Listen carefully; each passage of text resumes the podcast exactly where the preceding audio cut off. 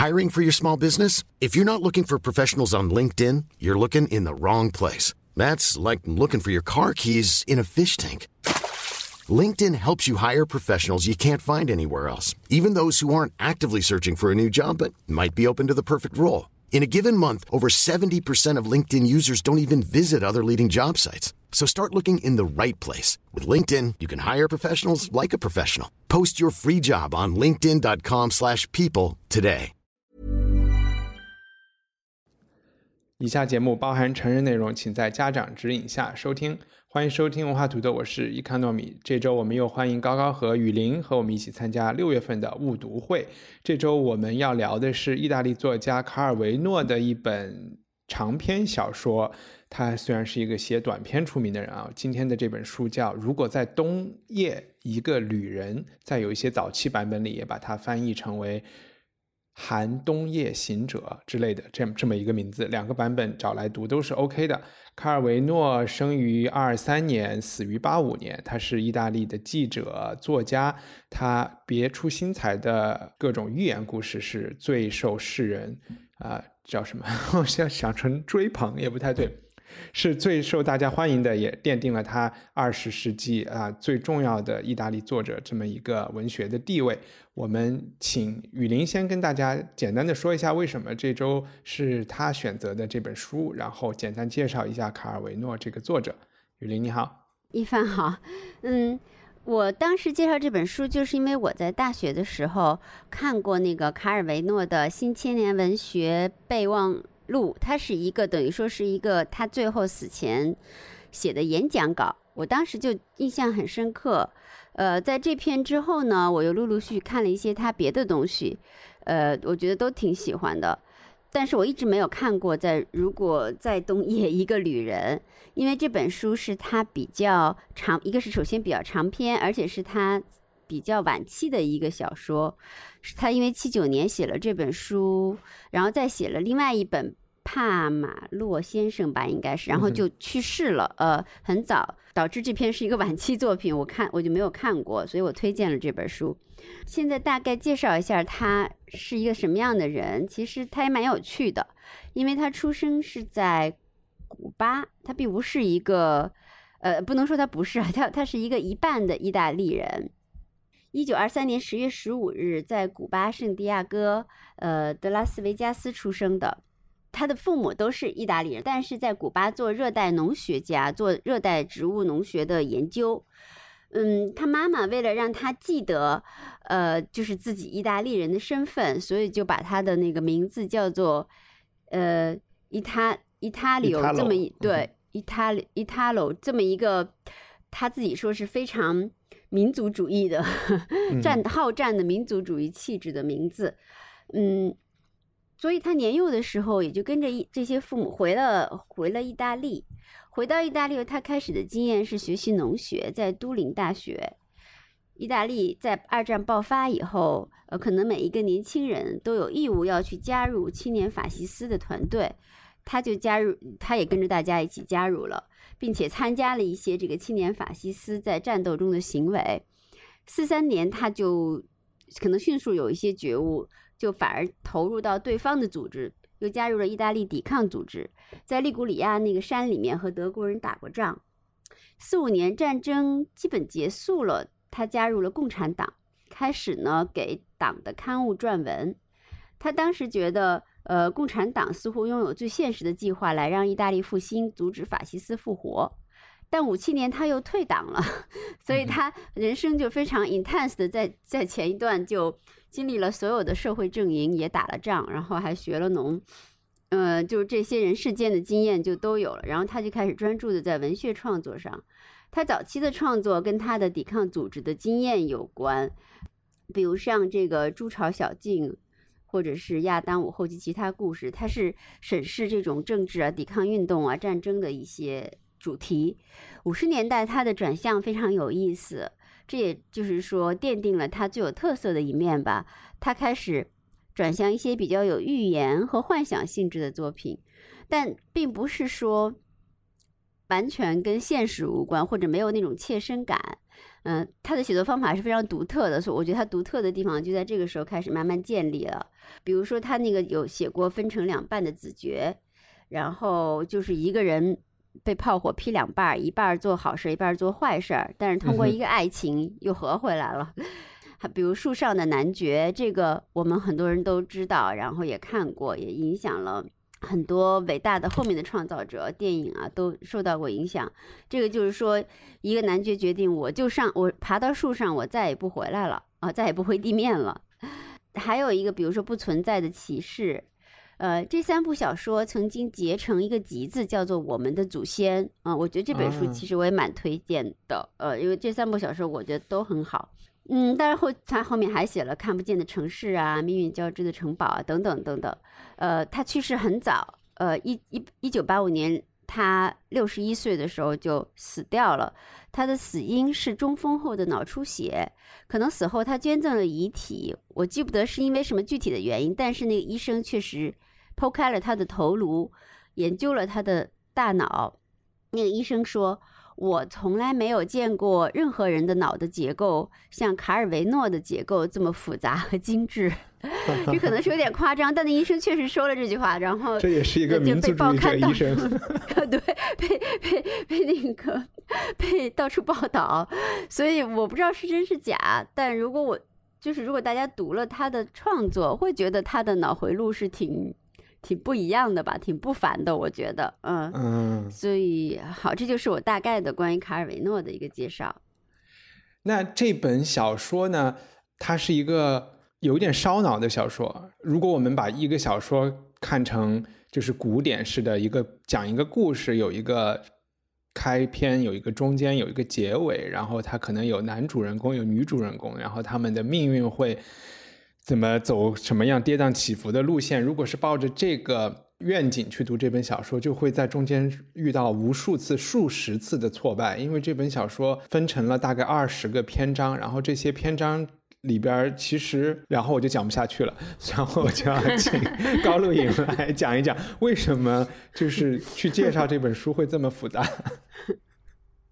OK，我其实一开始也是特别迷惑，就是当我读到一半的时候，我就整个人都觉得昏昏沉沉的。但是后来我整个读完以后，我这种强迫症又犯了，就是我非常喜欢去梳理这个一个故事的结构。然后我在梳理的过程就会发现，其实这是一部小说中的小说，也就是说它是一个套盒式的结构，或者说再做一个比喻，就有点像我们小时候读的《一千零一夜》的。那个故事，就是它是由一个故事穿起了无数个故事的这样的一个结构。对，有一个框架。嗯哼。对它的框架，其实你通过梳理以后，就会发现它的脉络相对是比较清晰的。它是由一个男读者和一个女读者，因为一本书意外相遇，并且呃，他们在不断的去探寻这本书，在这本书身上发生了。发生了些什么的过程中，然后出现了十本小说，或者说十个故事，但这十个故事都是没有讲完的故事。所以卡尔维诺其实是一个，我应该叫他结构大师，或者说他是一个，就像雨林说的，他的那个脑子啊，确实是非常聪明。他在写这本小说的时候，我觉得他的主旨不是为了完成一个故事的创作，他是在做一场智力的游戏。他把十个故事嵌套在一个故事当中，但是当你整个读完以后，你会发现这十个故事跟这个故事的连接是非常精巧的，嗯哼，很巧妙的。那至于这十个故事，其实它们本质上是各自独立的，完全没有任何相关。但是呢，每一个故事中总是会有一个小小的元素，可能是跟上一个故事是相同的，比如说一个人的名字。或者是一个酒吧的名字，或者是一个城市，或者是一个语言等等。嗯哼，我不知道我讲清楚了吗？这个故事的一个结构。对，然后我在读的过程中，我会发现，对于这本小说中的十个完全独立的故事，我是很清晰的，也很喜欢的。但是呢，让我迷惑的是穿起这十个故事的这个这个故事，它是让我比较混沌的，比较糊涂的。我不知道他要表达的是什么。但是当昨呃，我是今天早上凌晨四点钟看完的，然后大概今天中午的时候，我渐渐想明白了，这个川崎故事的故事，它本质上可能并不，我们不能叫它一个故事，它可能是作者的一种表达。他要表达的是，就是你在读这本书的过程中的一个读者的感受，是读者和作者发生的一个关系。他是为了描述这种关系而产生的这个故事。我不知道我说清楚没有。呃，嗯，我认为我明白了，你你的意思就是说，这个读作者写了两个读者读他写的十个小说，对吧？对，就是在这个阅读体验上面又套了一层，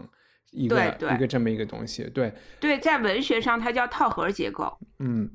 我是其实想分享一点是。因为我脑子里一直有一个先入为主的东西嘛，就是觉得，呃，卡尔维诺是一个写短篇见长的、写寓言故事见长的作者，然后我就会觉得他可能在写长篇的时候会遇到一些问题。他其实在这本书里的有一个片段也说过，他说这不是卡尔维诺说，就是他里边的。人物说，在写有的故事的时候，他会发现写了前面几段话以后，就把自己想说的话都已经说完了，好像就没有必要再完成一本长篇大作了。他觉得长篇小说里的很多场景，它其实都是一些套路来的，有一些很明确的目的啊。我其实挺能够感同身受他说的这个意思，就是有时候你没有发现自己像你写一篇文章的时候，我就觉得其实写。发三个微博的长度就够了，我为什么要 写五千字？所以我就会在想，其实对他来说，写十个短篇是更能够满足他的创作和表达欲的。他可能就又找了一个方式，把这十个短篇给联系在一起啊。这是我有一点以小人之心啊，去去去讲，完全是从写作上，他可能有这个取巧的想法。当然，另外就是。我会有一个感觉，他为什么要写这个小说？肯定还是他想讨论小说本身和阅读小说这两件事情了。所以，呃，里面的十个短篇以及我呃我们说的套盒里的这个框架式的两个人物，他们对十个短篇的看法，可能是带有一种举例说明的文学评论性质的这么一个东西，就是嗯。这些故事和这些读者对故事的反应是利，然后还是在表达卡尔维诺他对文学、对小说的一些议论吧，就有点像以前高高特别喜欢说的“打破第四堵墙”、“第三堵墙”、“第四堵墙”、“第四堵墙”。嗯，这本书还是有从一开始就是打破了第四堵墙的，对吧？第一章开始就是，嗯。呃，一帆，我我挺同意你的这个看法的，就是我我不能说卡尔维诺可能他不能驾驭长篇小说，或者是说他觉得长篇小说是一个让他感觉很疲倦的写作过程，但是这个看这篇小说，你绝对不能够否认的就是，我觉得卡尔维诺在这本小说里有炫技的成分，就是虽然我没有写完整的故事，但是这十个独立的故事的每一个。都有炫技的成分在，因为我们可以非常清楚的看到这十个故事的风格是完全不同的，甚至他还不同程度的模仿了一些作家的写作的文风。嗯哼，绝对对，就你能看到那些人的影子。卡尔维诺也有可能他就是在跟我们玩一个游戏，玩一个智力的游戏。雨林，你觉得呢？我觉得，因为他自己说过一句话，我觉得，当然虽然不能都借作者自己说的话来 来理解他，但他说过的一句话，我觉得，呃，可以能够想象。他说，他认为这个民间的 romance 讲，就像咱们说书或者吟游诗人哈，在一个具体的情境当中的时候，他有一个任务，他这个任务的表达方式是，卡尔维诺说的是，看你是否能够把读者的注意力聚集到持续不断的期待上。期待即将发生的盘根错节的故事，因为这种高强度的吸，那你就那你就意味着你要有一个高强度的吸引力。咱们那些咱们小时候听说书，经常都呃什么说时迟那时快，然后发生了什么事，大家心里一颗心就被吊起来，对吧？对，或者是只听身后一声大喊，就是那种感觉，然后你就觉得呃就是听不腻，然后你刚要睡觉，然后又被惊又被拽回来，就那种感觉。就像高高你们和你们俩说一样，他会觉得如果一个小说。经常就是可能是聪明人或者那个大脑，就就像那个外科医生说，大脑太发达的人，对这种强度不够高的、不能够持续吸引注意力的东西，他会失去耐心，或者说是觉得意义不大。我觉得他他就是觉得，如果我不能够在一个结构当中，一个呃起承转合结构，始终保持这种对读者吸引的强度，那我就要改变这个结构，嗯。因为我看过他其他的，他不是说他不能够驾驭长篇或怎么，肯定不是这样的一个原因，对，而是因为他要保持一种高强度的吸引力，他确实也能力保持，但是他可能到到一定时候，他就我换一个方式，我从结构着手来，来保持，嗯，保持这个读者的，就是说始终的一种高强度的受吸引的状态。嗯，对，所以我就突然想到意大利人喝那个意式 浓缩咖啡，他可能就是一个 对意式浓缩情有独钟的，然后他就觉得你这个美式咖啡 在这慢慢喝，上班慢慢上午喝一杯，下午喝一杯的太没有意思了。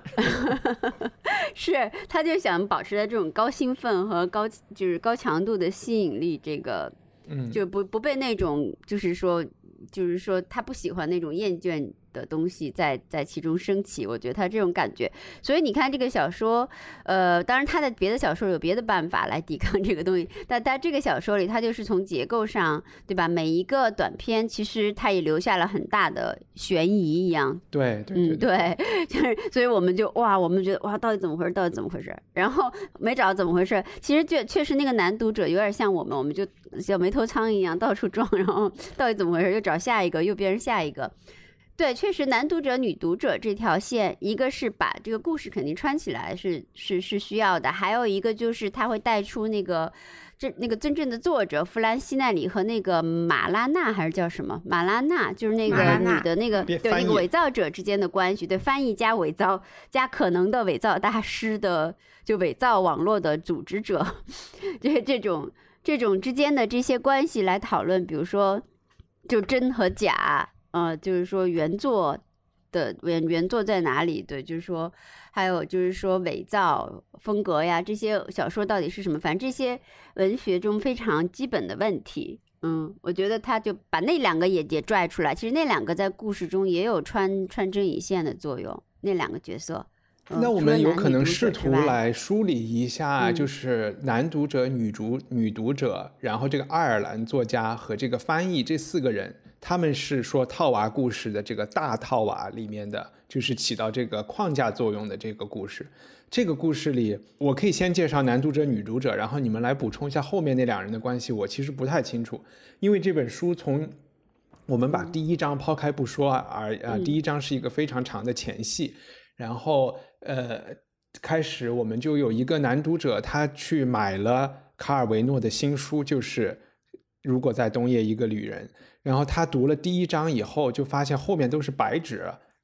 就是印刷厂出了错。他就把这本书拿到了书店去换，去换的时候就发现一个女读者也遇到了同样的问题。然后呢，他们俩就开始交流。那书店当时发给了他们一本新书，就说这个是好的，你拿回去看。后来他们发现，他们拿回去的其实是另外一本小说的开。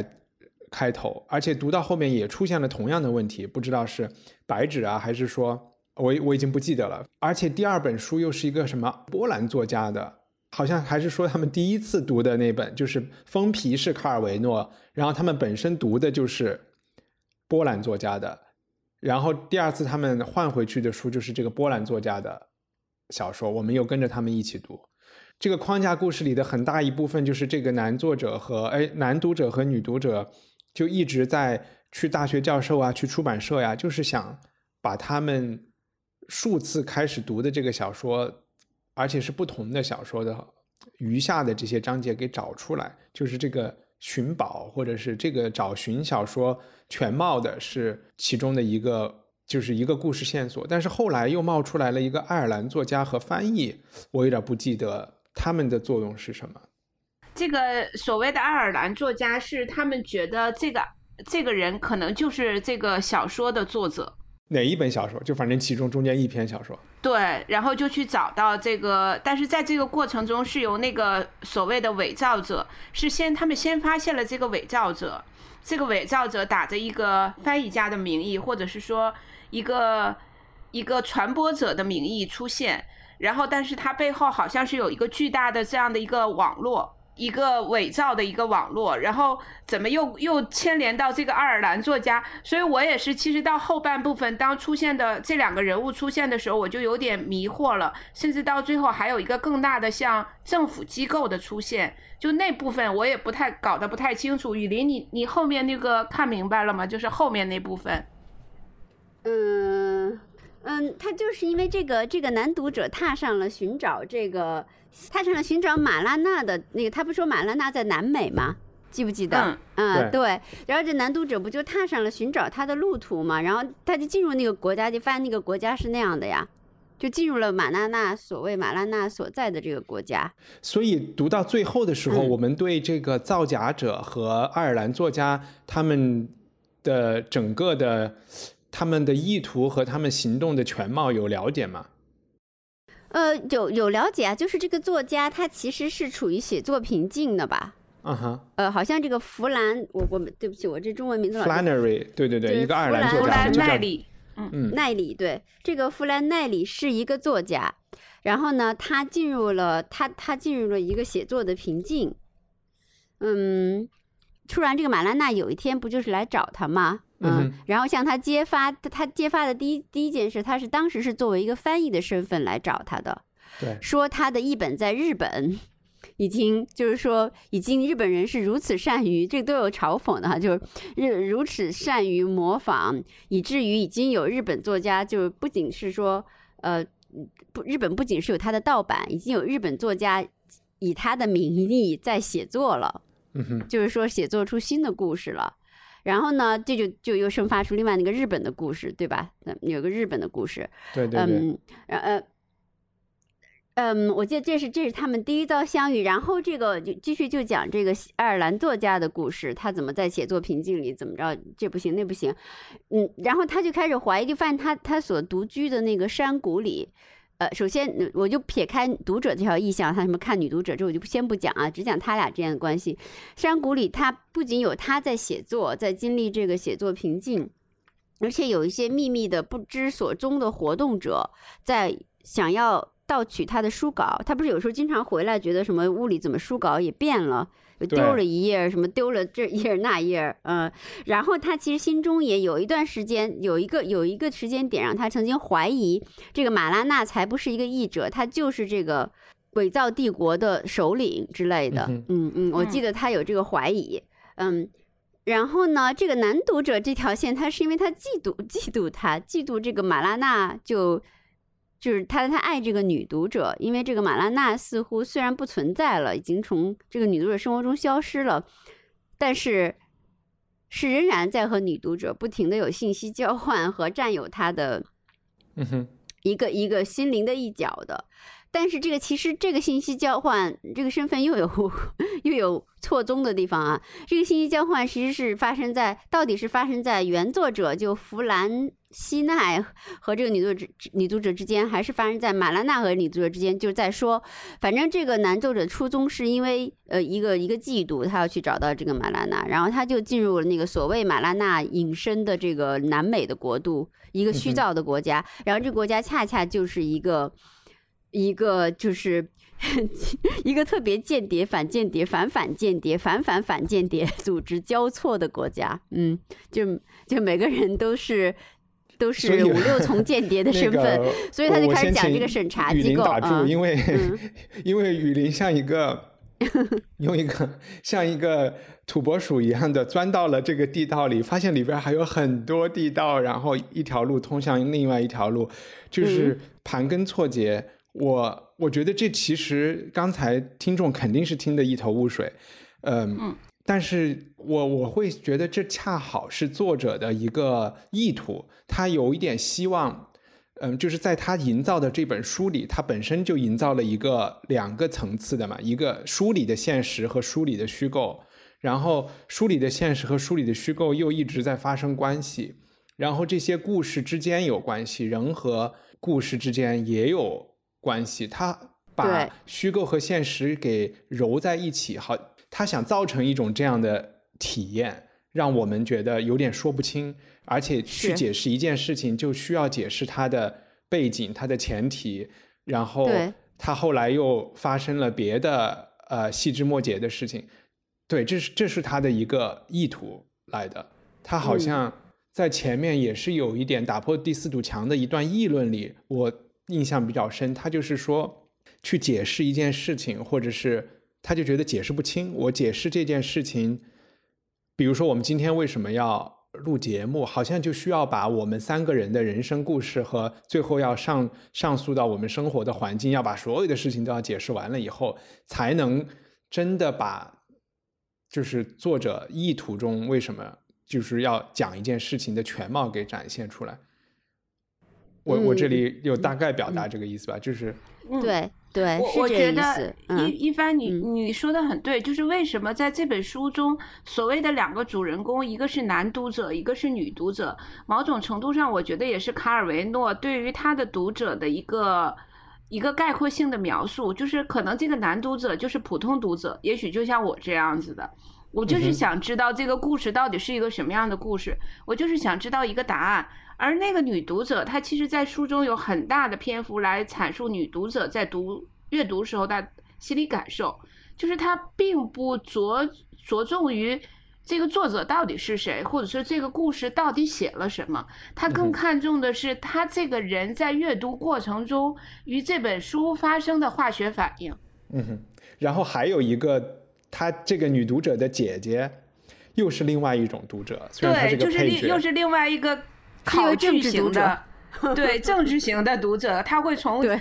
只 言默语中去发现所有的政治观点和那个 强烈的那种那种批判型的味道的东西。所以我觉得他对他是一个解构解构的读者，他会把对对对对，嗯，他做了一个那种数字出现，就是小说中词汇出现的频率的这种图，我们说的这个 word cloud。然后就说你都不需要去，对你不需要读小说，你看一下最高频词，你就知道这是一本浪漫小说。对对，嗯，我们可不可以，如果说回到这本书里面所包含的十篇短篇，哦，在这之前我可以讲一下，就是卡尔维诺的另外一个观点嘛，就是我们每次经常读小说的时候都会。呃，都会聊，而且是雨林比较 喜喜欢评论性描写。这本书里的雨林，你还在吗？我在呀。为什么就说是我喜欢评论性描写？我就评论过一回吧。我评论过加加西亚马尔克斯，还是你们分配给我的任务。你说你就读一下吧。然后我我读完以后就被盖了章了，就变成我喜欢评论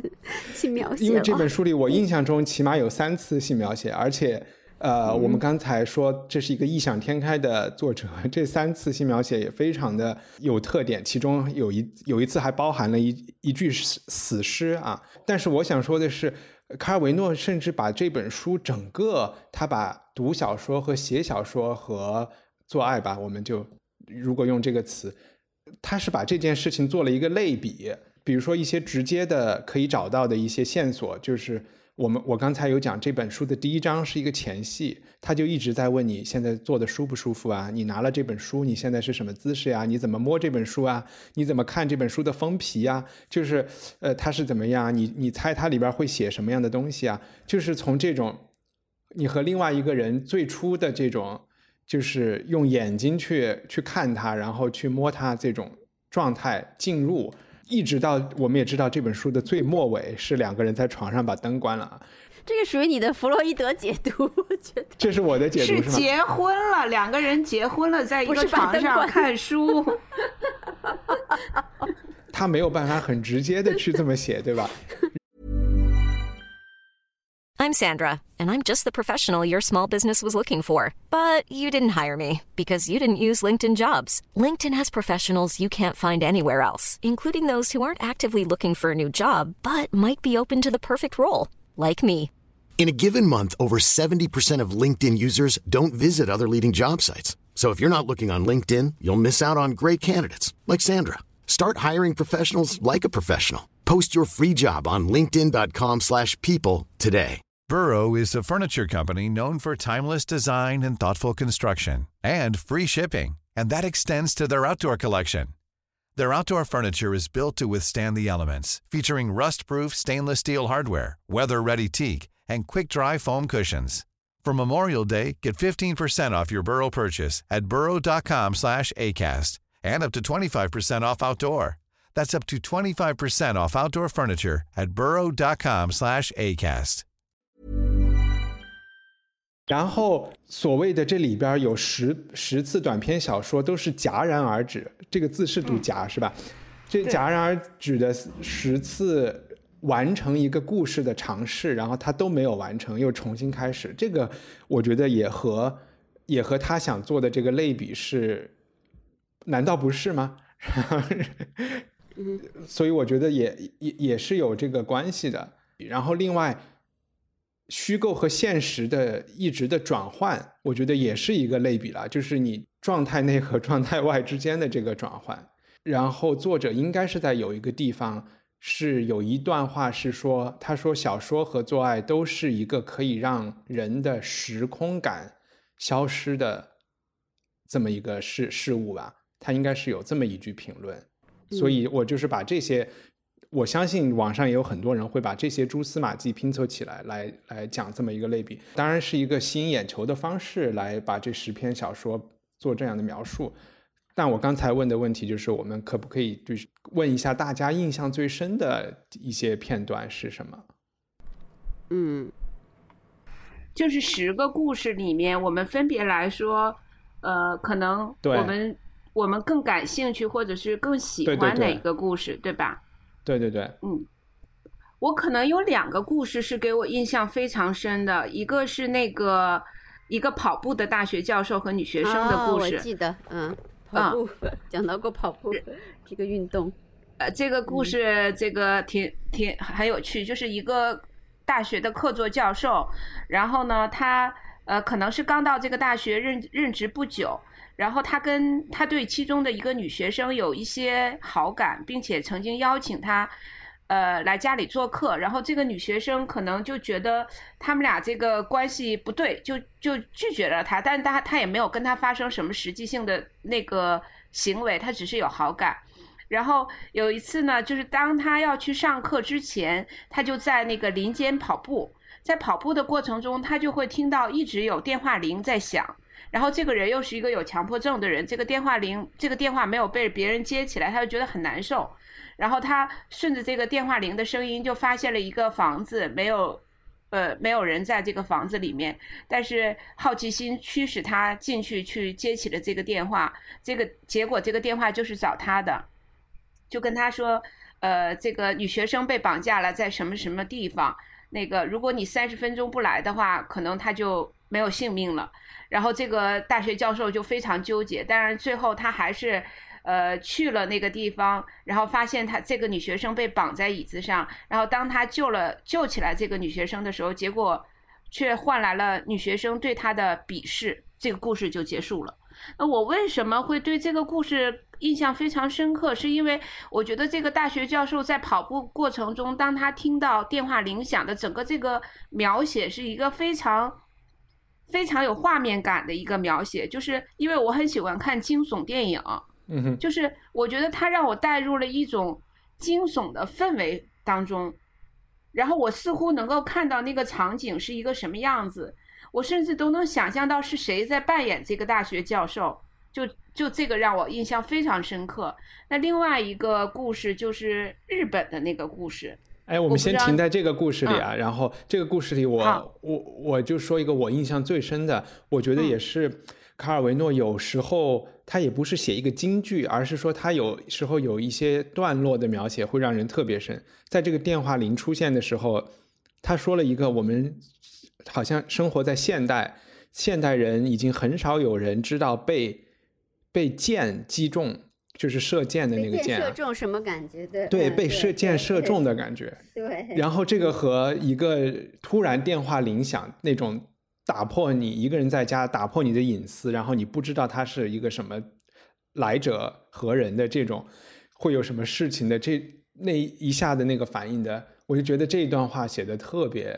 特别妙。对，就是说，他说，当电话铃嗯响起的时候，你的内心内心升腾升腾出一种厌恶感，但是身体却迫使你要马上的去接起那个电话，就是这个描写非常准确。嗯，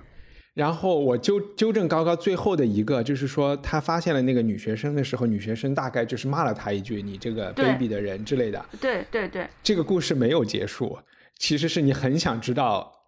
他提出了很多问题，是我们看到的这个这个文字到这里就没有下文了，但是嗯就是在我这个故事应该是在宇宙中还是会继续发生的，对吧？我因为我们看到的都是一个第一集结束了嘛，要看第二集，只是我们看不到第二集。他说：“你这人顽固不化。”这句话，我觉得他说最后女学生说这句话，就是我觉得卡尔维诺他一定是要留下一个多义性的，就是就这句话不可就很难轻易的解释为女学生鄙视他，或者女学生想要诱惑他，或者是女学生设的套，或者是女学生怎么怎么样。因为他说的这句话是，虽然我我不知道原文英文怎么翻译的，也要可以查一下。我不知道意大利人意大利原文写的什么，他但是中文翻译是说你这人顽固不化，所以很有点意思。你仔细一琢磨。就这个结尾，它有很多多义的可能，就是很多下一集的可能性。就是似乎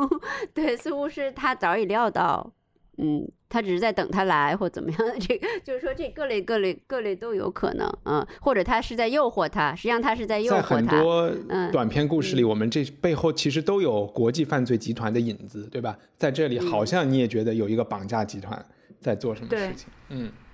然后高高刚才想提一个那个日本的故事，对，然后第二个呃，给我印象很深的就是一个日本的故事，因为这个故事太有川端康成的感觉了，非常所以美，我对他对，所以我对他嗯印象很深刻。呃，我来简单讲一下这个故事，就是一他是想个讽刺川端康成吗？我都觉得不是不是不是也不是啊。我觉得好像也不是讽刺，他只是在在借用他的嗯写作风格。OK，呃，这个嗯。故事讲的是一个借居在他的老师家的一个学生，然后陷入了他本身是爱着老师的女儿，也就是说他的师妹，但是呢，他却不由自主的陷入了他的师母，呃，老师的妻子的一个色诱的圈套里面，跟他的师母发生了不伦的恋情，然后在但是这个过程中呢，又被他的师师妹撞见了，就他的师妹看见了。然后呢，他同时也在发现他的老师在偷窥他们这段不伦的恋情。对，就是这样的一个故事结构。那我我觉得非常吸引人的就是他整个的描写非常有川端康成的特色。比如说，故事的开始是跟是他和他的老师在讨论两片树叶是怎么落下来，嗯然后那个情境写得非常的唯美。就很像川端康川端康成也是很喜欢描写性的，但是他的性又跟景色有有产生关联，又又似乎产生了某种隐喻，所以这个故事也是让我印象很深的。甚至包括他在描写性的时候，你不会觉得很脏，它跟其他的性的爆裂也不一样，它是一个呃 灵肉 合一的那么一种感觉，对。有吗？我我怎么觉得他的那个没有没有他这个挺直描写接的我是那觉得种压嗯抑感，压抑到压抑到已经爆发的边缘，然后就是任何一个事情都可以触发他们的兽性的一个感觉。我倒没觉得，我觉得他有一种，他确实有一种，嗯，我我我现在一直不知道，我觉得他有日一种日本人的诚实的将将对方物化的感觉，就是说将将情欲的对象冷静物化的感觉，嗯，或者因为因为比如说他会这是冷静的吗？你没觉得他们是被压抑到一种？对他，我觉得是有压抑的嗯感觉，但这种压抑又又让我感觉很美，就不这是我的心他肯定理感受。我觉得他对，比如说对爱或对自己追寻的东西是压抑的，但是在情欲这个动作本身的范围内是非常物化的，就是特别日本性的一种物化，就是把对方作为把把这个事情的情景，就好像他突然飞到半空了，然后在观看这件事情一样对对对，他的是他对这个情欲事件本身内部的一个描描绘，我的意思是说，当然他的嗯。整个气氛，比如说他各种求而不得，比如说他要摆脱这老师也摆脱不了，老师是个神背后最、最最日本性的这种，像那个像那个像没错，像那个什么春宫图里面，对吧？像日本那个浮世绘中一个 boss 偷 窥者，一个偷窥者，对，嗯嗯，他是一个 voyeur，对他是一个真正的，他也是制造这个局的人，所以他有这种情欲的压抑和扭曲，就是这个这个这个也能也能。也也能体会到，然后他这个人又想摆脱这老师，又摆脱不了，这也很压抑，然后又想喜欢他师妹，就像刚刚高高说的这样，然后又就是师母又又肯定是魔爪，肯定是魔爪伸向他，然后嗯，所以但是他这一切一切压抑啊、扭曲啊，都用特别唯美，然后在激情的内部用特别冷静的科学观察式的语言写出来的。嗯啊，这我同意。比如他写那个师母乳头旁边的突出的的乳头，什么乳晕多大什么，这个这个是完全是写，就是说科学观察像医生一样写的。这个是我我我不知道怎么形容，这个在整体感受上其实是很日式的，嗯哼，对，一种很日日本人的本现代小说的感觉。对，有一嗯种日本人的核在里面，他还是就是突然进入了慢镜头，然后特写，然后。而而且我觉得师母应该是这里面所有段位最高的人，对吧？他师傅还是师傅是 老师，对，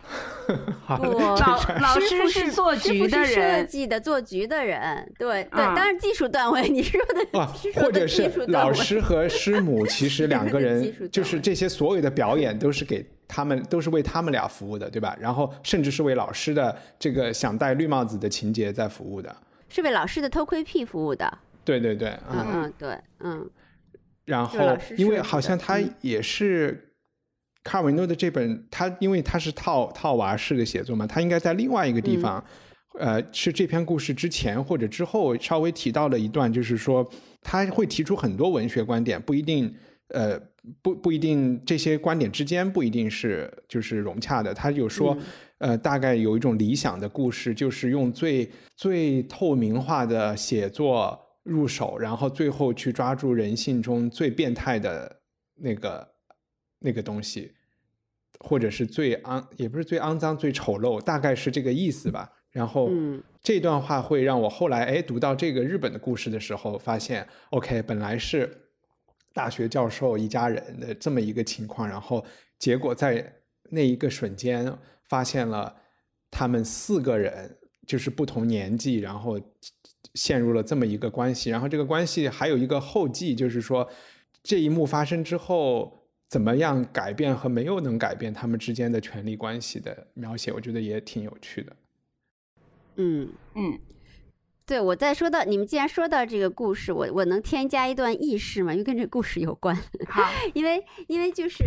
我们里面有一句话，正好我我就是说，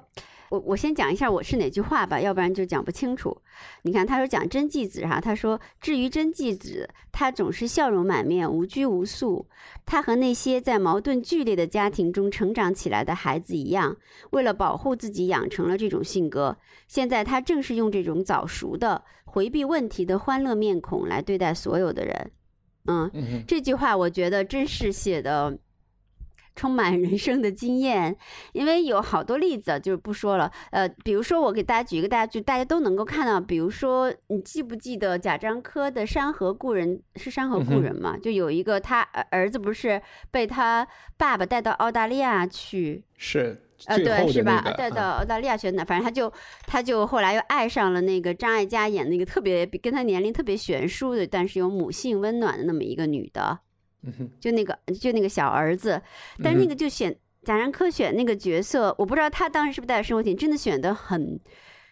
很有一种味道，就是说那个孩子，那个年轻人虽然也不是个著名演员什么的，我不知道是不著名，就是那个那个年轻人哈，他唯一从头到尾，他就一直在一种不知道是是为什么的笑，嗯，他脸上就始终带着那种，就是说很奇怪，就是呃有点有点难过的问题啊什么，他都笑，嗯，就是他都那样笑，因为当时那个电影的那个角色那一点给我留下一个特别深的印象，我想说这个还有点意思，我想说这个这个选角，而且让他保持这种状态有点意思，我也没有完全破解这个，然后后来呢，也是前几天咱们正好读这个书。我就给夜影艺术新闻写拉斐尔的文章，嗯哼，就拉斐尔就是说，呃瓦瓦，瓦萨里就一直说他怎么怎么跟达芬奇，反正三杰之间都有这种竞争关系嘛，哈，就是他又学达芬奇怎么怎么样，马萨里是不肯松口说拉斐尔有多好的哈，我也我也不是这个，我只是客观在写他，因为拉斐尔逝世五百周年，所以写这篇文章，然后马萨里就说，唯一马萨里松了口的地方就是说拉斐尔的甜美是超过了达芬奇的。确实，大家一想起拉斐尔那些圣母，对吧？就后人只有抄他的份儿，没有说没有没有说比他画的更甜美，那么纯正的一种甜美。因为甜美是很容易走形的，变成甜俗或甜腻。但是像拉斐尔啊，像莫扎特呀，像邓丽君啊，后面的人都是学不了的，就是他们那种甜，呃，那种特别美好、特别纯正的甜。那这个拉斐尔呢？后来我因为写篇文章，我就去仔细研究了一番。他八岁。呃，我忘记了，八岁是妈妈死了，十一岁爸爸死了，然后就进，就整个进那个就是。进进那个工坊学徒，然后就到了佛罗伦萨，到罗马。他一生是绝对过劳的一生，他就是所有的激热情或者时间或者 energy 都在工作当中。呃，然后呢，但他被人赞誉就是他跟米开朗基罗不同，米开朗基罗脾气很臭，他是一个长袖善舞的人，教皇也喜欢他，谁也喜欢他，这也喜欢那也喜欢，大家都喜欢他。他特别那个，他这个人也特别甜，但是他也年轻俊美，所以我就。想起这些，就是这个这个心理的这个反射，我又想起卡尔维诺这句话，所以我在文章中还引用了卡尔维诺这句话。我觉得真是这个里面，所以卡尔维诺的写作它迷人在于，它虽然有幻想和预言的成分，但它不是一个空对空的问题，它有特别切实，就像一帆说那种什么剑刺中什么电话铃，对吧？特别切实、特别肉身感受的描写。不仅仅是说性哈，就是说，哪怕一个电话铃，然后一个小孩的笑，其实是充满了人生的这个直接、最直接体验的一种描写，但是它又是抽象的和语言的，它整个结构，所以我觉得这是它了不起的地方，嗯。对你说的这一段，对于小孩的这个内心的这个心理分析，我还是印象很深的啊。然后还会去对照自己想啊，OK，原来你是一个欢笑的人，那咱们都是欢笑的。其实我们说的在日本故事里的这一段人物关系，和以你的名字呼唤我的这部电影里的人际关系很像，然后但是发生了完全不一样的演绎嘛。在以你的名字呼唤我，是一个那么阳光的，对吧？为了小孩健康成长，多么好的家长，然后给他提供了多么好的宽松的环境，然后在这里就会是那么有这种日式变态美学的这个。那我们再找一个别的别的故事。对，高高，高高，你说完了吗？你的印象深的故事？呃，我说完了，我说完了。嗯嗯。一帆，我来猜一下吧。啊，就是我，我总觉得一帆会喜欢那个抛尸的故事。哦，一帆会喜欢抛尸的故事。哎，我其实还没有真正的去想我喜欢哪个故事。抛尸的这个，我们也来玩这种卡尔维诺式游戏吧。高高，你说为什么一帆会喜欢抛尸的故事？你来替一帆说。因为刚刚一帆在在在前面他讲到，就是抛尸的故事中有一段性描写，是那个史诗还躺在旁边，两个人就就那个就发生了不可描述的关系，而且这个抛尸的故事它整个是有一点黑色幽默的性质在的，我就觉得可能一般会蛮喜欢这种带有黑色幽默色彩的东西。我是挺喜欢，我我其实。一般会喜欢带有政治色彩以及黑色幽默色彩这两个放在一起的，然后可能就不是不属于这个故事啊。但里边有一个另外的故事是有这色彩的，就是有好多造假的那一段，就是呃女间谍是那个哎镜子的迷宫吗？不，是，他说那个女间间谍间谍，然后进了那个国，间谍又是被追警察追，在出租车上，然后他开始看，他带了一本禁书，然后在那个国家，然后在机场那本书就被查禁了。查禁了之后，后面那个女旅客就说：“没关系，我会给你这本书哦，我藏得好。嗯然后他们就一起进了出租车，然后他就发现这本书根本不是他被没收的那本书。然后后来他们就被两辆自两辆出租车追踪，然后又被被捕，被秘密警察被捕。然后这里面就就已经是一个荒诞的情景了。哦，不停的反转的，就是对这个女女女人的身份在一直在变化变化的那个，对吧？对，因为这嗯一段故事里就是有，也就是说这个国家里有有有革命有反革命，然后这个嗯国家周围的邻国有革命有反革命，里面有很多对于审查机制，然后审查官，然后他们的内心，然后不同国家之间的不同的禁书。里边有一段特别写到特别精彩高潮的时候，有说我们就是有时候故意要把这个书，我们的禁书出版到另外，就是出口到另外那个国家，然后另外的国家又要把禁书出版到我们国家。这个然特别有后意思。对，嗯然后然后这个人就问说：“那是因为你们禁的书在他们那儿不是禁书吗？”他说：“不是，是因为我们的禁书是他们的超级禁书，他们的禁书是我们的超超级禁书。”然后正是需要这些这些违规的举动来保持他们国内警察制度的这种警觉和他们的这个，才能让他们有事儿做吧。然后他就说，反而如果这个国家被这个警察社会被压，就是如果成功到没有任何反抗力量的时候，这个警察社会就会这个制度本身就会呃生锈啊，然后就会退化。然后这个是让我特别 有感觉的，就是你会觉得，哪怕是那些比如说争取自由言论的举动的时候，你是不是成为了某种共谋，就会让你多想一想，就也会折射出，就是卡尔维诺这个人，也许他到了他更成熟的晚期，也也会有一种比较悲观，或者是本来他是一个有政治理想的人。因为在这个故事后面接了一个故事，就是一个能抹掉一一一切的人的故事。哦，这个故你们有事我还挺印象吗。喜欢的，我喜欢这个很美 那个故事对对对，我喜欢这个故事，嗯，对，他就他在这个抹掉一切的故事里面，他其实提嗯。出了一个观念，就是当你把一切你不喜欢的东西，不管是人事制度，所有东西都抹掉以嗯。后，你会发现美好的东西也随之而去了。嗯哼，嗯，就是我我觉得这个作者就是把这两个故呃两个故事放在一起，他嗯冥冥中自有他的一种安排，或者说他的嗯。一种理解在。嗯。嗯，嗯。而且在这个故事之前，就是我说的这个，其实这几个故事里对真假都有一个讨论嘛，就是有一个有一个亿万富翁，那个亿对那个我也万富翁的故事也很 也也很喜对欢。就是哎他老被绑那雨林你你讲一讲这个亿万富翁的操作。对对对，好像那个操作就是，其实就是跟你这个国家这个警反间谍、间谍、反间谍的有点儿，就是一是一个提示。我记得就是在这之前讲的，好像是。等一下，我翻到那个故事，咱们这个我在这儿紧翻，在线条交叉的网中一百八嗯十五页，我找一下啊。就是说，这个亿万富翁，因为他对他是很有意思的，他是一个属于那种。伊隆马斯克型的这个头脑型亿万富翁，对，就是他思考了挣钱这件事情的本质和商业这件事情的本质，就是商业无关乎就是你的一些。呃，首首先，商业是人际之间的关系，嗯，因为你涉及到交换部部分，当然产品重要，但是一大部分是这个关系和你的说法的问题，所以我就不我就不说他这个详细理论，我有一句话可以引用，他说：“我从不直接考虑金钱买卖与利润，而是考虑如何放置那些光亮的镜片，使其形成不同的反射角。”嗯。然后我利用镜片的反光作用，把一个没有资本的公司加以放大，扩大它的信誉，并把它的巨额赤字隐藏在各种虚假投射的死角里。我的秘密，以及我在交易场上危机迭起、各种企业频频倒闭的这个时代的生财之道，嗯 就是刚刚说的，从不直接考虑金钱买卖与利润，而是考虑如何放置那些镜片，使它形成不同的反射角。好，等于说，他就讲述了一个。很有意思，因为他这些不断是造假，呃意意思就是说他肯定是一个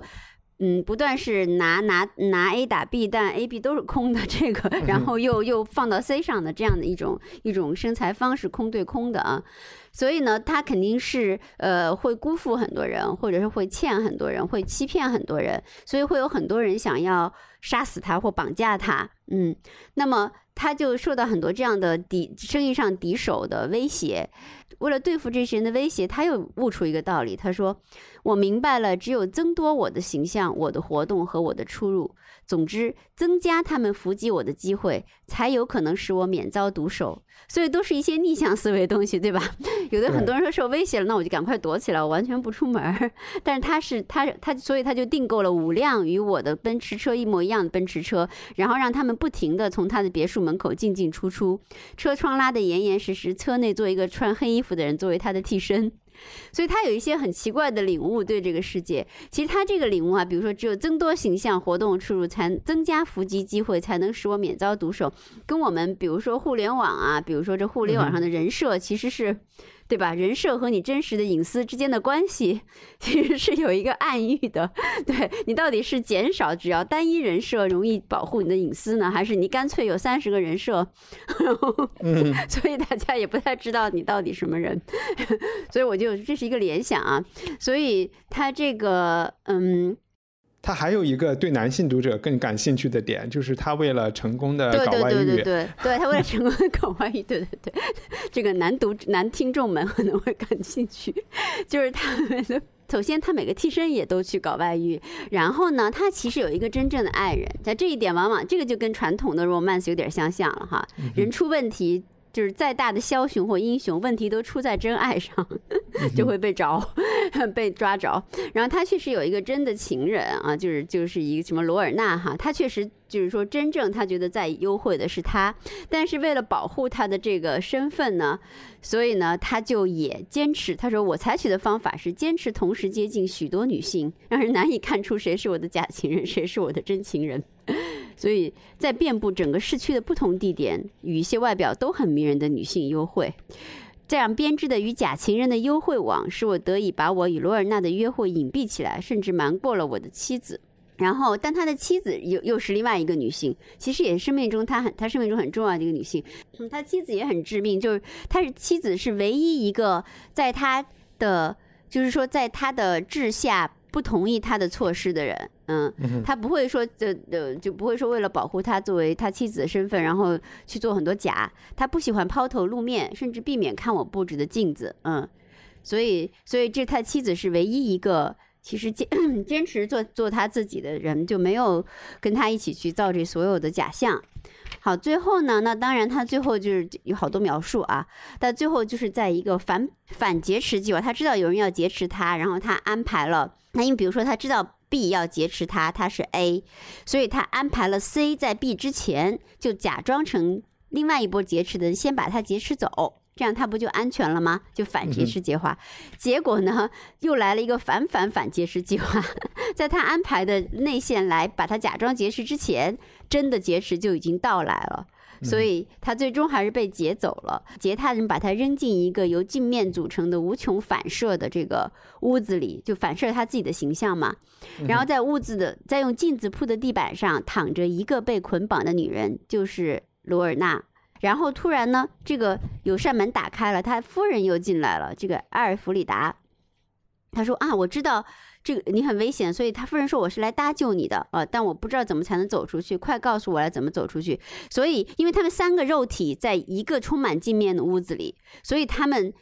就是说，他们一举一动或者互相的拉扯，就使无数镜面出反射出他们三个人的所有肉体，因为这镜面可能大小不一吧，所以说这些肉体的反射就被。纠结和闪耀和组合在一起了，所以他就会迷糊了。他说：“他说我迷糊了，茫然了，看不见自己的印象了，不知道哪些是属于埃尔弗里达，就是他老婆的；哪些是属于罗尔纳的，就是他情人的。然后他自己的也被纠结在其中。嗯，然后他说：我觉得我周围的一切都是我身体的一部分，我终于变成了一切。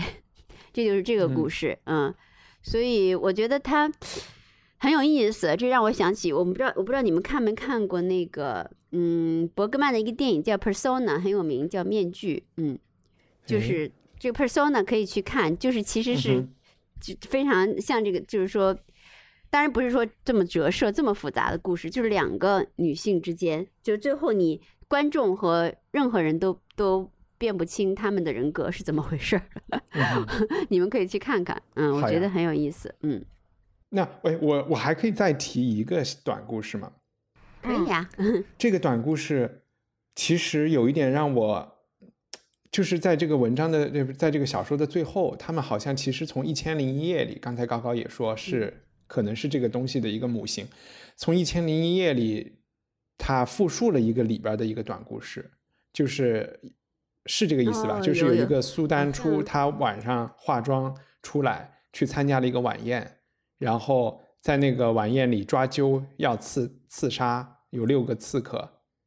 对，然后这个故事就让我，因为篇幅来说也不长，就是三段话，最后制造的那个紧张的那个感觉，其实，在这些所有的短故事里，我觉得这个短故事是最浓浓缩、最最高明和最其实是最高明的一个故哎，事。在哪儿啊？要不要 我再去寻找？其实是可以呃念两后面哦哦，看就是到了，最后找到了一页找到了，基本上哈里发哈伦拉希德，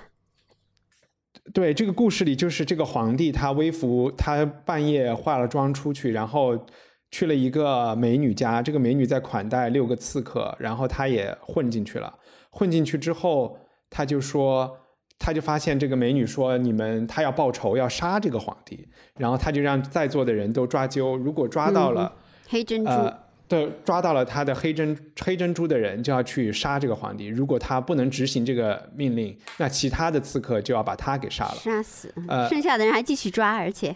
对，还要继续抓阄，一直要一直要，所以这个这个皇帝自己就陷入了一个不可能的一个一个一个境地，对吧？然后这个东西，而且是他自己有一天自己心血来潮陷入的这么一个场景，遇到了自己的仇人，而且又是一个美人，甚至是他也想娶的一个美人。还没结束啊，还没结束后面故事。就他还有就是他讲的不是还他他自己抓到了黑珍珠，哦，是他自己，对对，对他自己抓到了珍珠他就想说，是可不可以，你能不能告诉我，到底是什么仇什么怨，怎么得罪你了？对，嗯嗯，这故事结尾结的地方真对，我觉得。对，然后我就觉得 就哇，太高嗯。明了，然后是。一下就会让，也是卡尔维诺在这本书里反复提到，因为他甚至把河马呀，然后把《一千零一夜》的这个讲者呀，嗯。就是他一直在说有一些 master storyteller，、大概是这么一个概念的人，嗯对，所以他说那个 romance 也是这样，他说他要写写成那种就是说像一个有情境的讲故事的人一样，不停把听众揪回来，嗯，注意力对。而且他们甚至说，嗯在部落里，他们的这个国际犯罪组织发现了，发现了这个所有故事的源泉的这么一个人，也是一个瞎子，一个文盲，在讲嗯所有故事的母型。然后嗯他甚至这些畅销书也好，这些获奖作品也好，其实在都是这个人。在几年前就先把这个故事讲起来、讲出来了，然后不知道怎么怎么又在宇宙间，最后被这些作者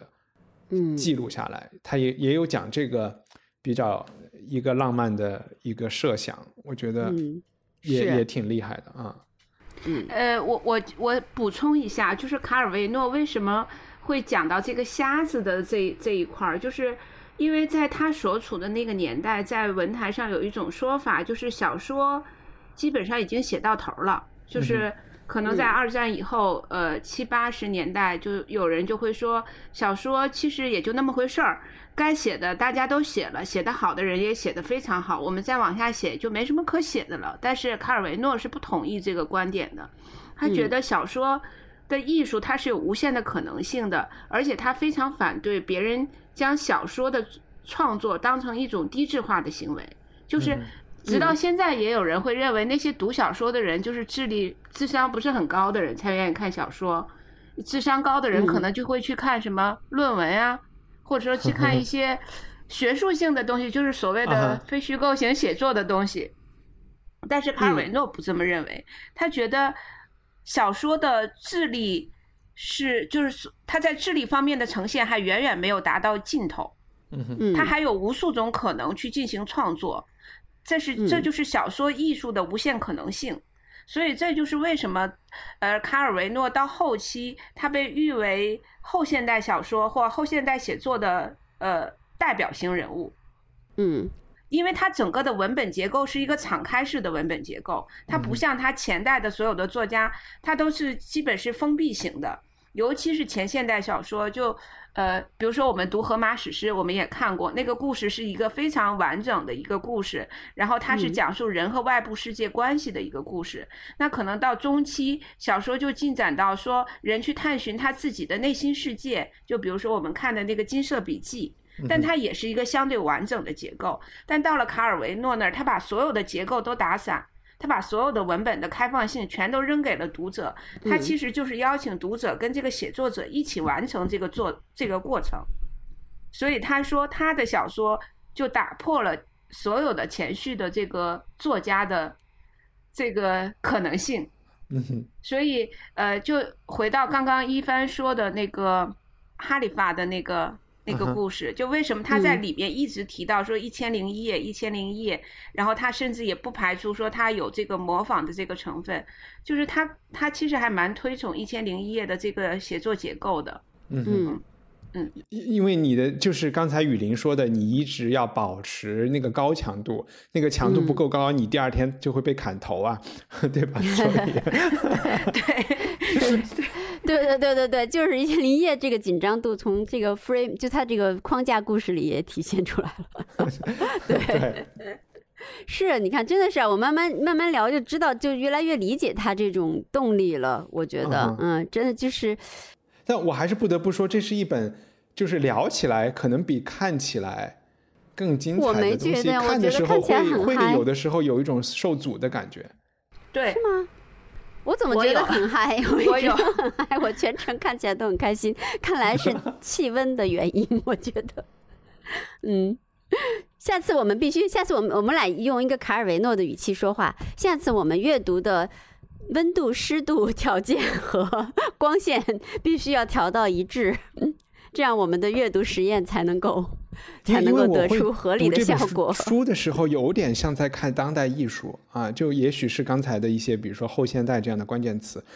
呃，就是我的我不禁在想，如果一个写电视剧的人啊，就是说，那他肯定面对的是一个更通俗的观众，他的这种写法，第一集然后挖一个坑不填，第二集又挖一个坑不填，第三集再挖一个新的坑不填，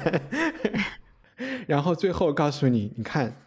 这个坑是有多么哎，最后。第十集都给他填回来，发现是同一个人干的，系列杀手，可以这么可以这么拍，没准儿啊，也可以，对就看这坑挖的怎么样了，是不是就是各种稀奇古怪的，比如说对对对对对，吊人胃口，嗯。对，事实是不行的，我我我明白，我只是开玩笑，嗯，就是嗯你电视剧肯定不能这么写的，对我觉得像游嗯戏，它这个结构很像嗯很像我们玩的那个游戏。有主线路，有有分分任小任务、大任务是吗？。对对对对，就很像这种感觉。嗯，然后我觉得去这么写作还是需要一些勇气的，就比嗯就甚至包括我们刚才嗯说的接电话，一个人跑步路上接电话这些，我都觉得它又像一个一个白天在做白日梦在发痴的时候的一些想法，能够，嗯我就觉得愿意把它写出来。有时候我我你不会觉得就会有点会怕被人笑话吗？它里面的有一些东西